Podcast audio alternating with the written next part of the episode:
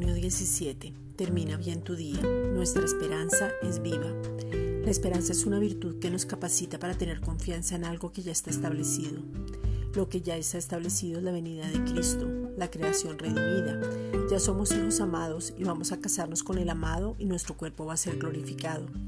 La esperanza es viva porque sabemos, anhelamos y tenemos la certeza que es cierto.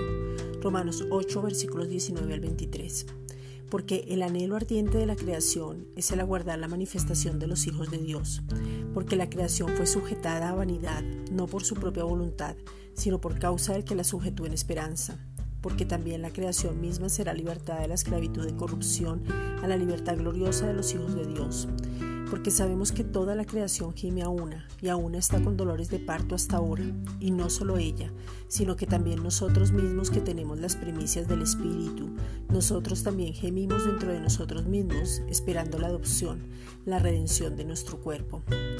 Él ya se acercó a nosotros, Él ya recuperó lo que se había perdido, Él ya resolvió el pecado de naturaleza, Él ya proveyó todo lo que necesitábamos. Nuestra esperanza es viva. Esta es una reflexión dada por la Iglesia Gracia y Justicia.